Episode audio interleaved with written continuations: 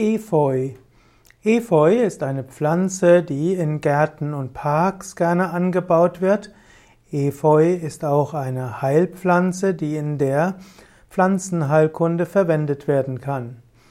Efeu hat verschiedene Arten. Es gibt insbesondere den gewöhnlichen Efeu, der auch ganz einfach als Efeu bezeichnet wird. Efeu kann mit pH geschrieben werden oder auch mit F. Efeu wird manchmal auch als Eppich bezeichnet, E-P-P-I-C-H. Efeu wurde auch im Jahr 2010 als Arzneipflanze des Jahres bezeichnet. Efeu ist eine immergrünende, ausdauernde Pflanze. Efeu hat äh, verschiedene Lebensformen. Hm, Efeu hat äh, verschiedene äh, Wachstumsphasen. Efeu kommt in West-, Mittel- und Südeuropa vor und er hat ein Verbreitungsgebiet bis nach Südschweden. Efeu wächst an Wäldern und in Auengehölzen, auch in Steinbrüchen und Ruinen. Efeu hm, kann aber auch schädigende Wirkung auf Bäume haben, wo er wächst aber die Haftwurzeln des Efeu nehmen keine Nährstoffe auf, deshalb findet gar kein Schmarotzen an Bäumen mit Hilfe der Luftwurzeln statt. In diesem Sinne sind Efeu keine Schmarotzer, sondern sie wachsen an Bäumen hoch, aber sie haben eigene Photosynthese. In der Pflanzenheilkunde können alle Pflanzenteile benutzt werden. Zunächst muss man aber wissen, dass die alle Pflanzenteile des gemeinen Efeus giftig sind.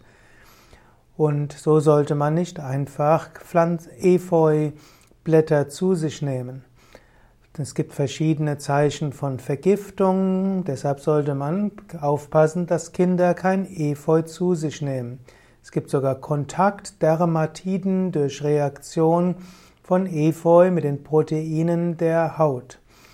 Es gibt aber Zubereitungen aus Efeublättern in niedrigen Dosierungen und die haben expektorierende, also hustenlösende Wirkung. Sie haben auch spasmolytische Wirkung, das heißt, sie wirken krampflösend für, bei Bronchialerkrankungen. Man kann also Efeu-Blätterextrakte verwenden gegen Krampfhusten, Reizhusten und Bronchialerkrankungen. Man, in der Volksheilkunde gibt es auch Efeu-Umschläge bei Nervenschmerzen und manchmal wird auch von der abtreibenden Wirkung einer Pflanze berichtet.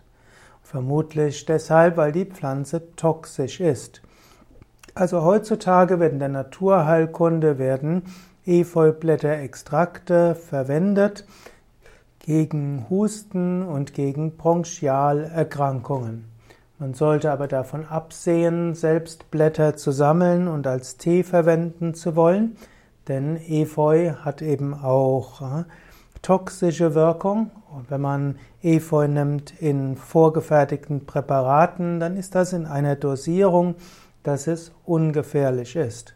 Aber wie bei allem gilt, äh, wie bei allem Heilkundlichen gilt, Efeu sollte man medizinisch nur verwenden auf Ratschläge eines Arztes, eines Heilpraktikers oder Apothekers, denn Pflanzen haben nicht nur Wirkungen, sie haben auch Nebenwirkungen und Wechselwirkungen.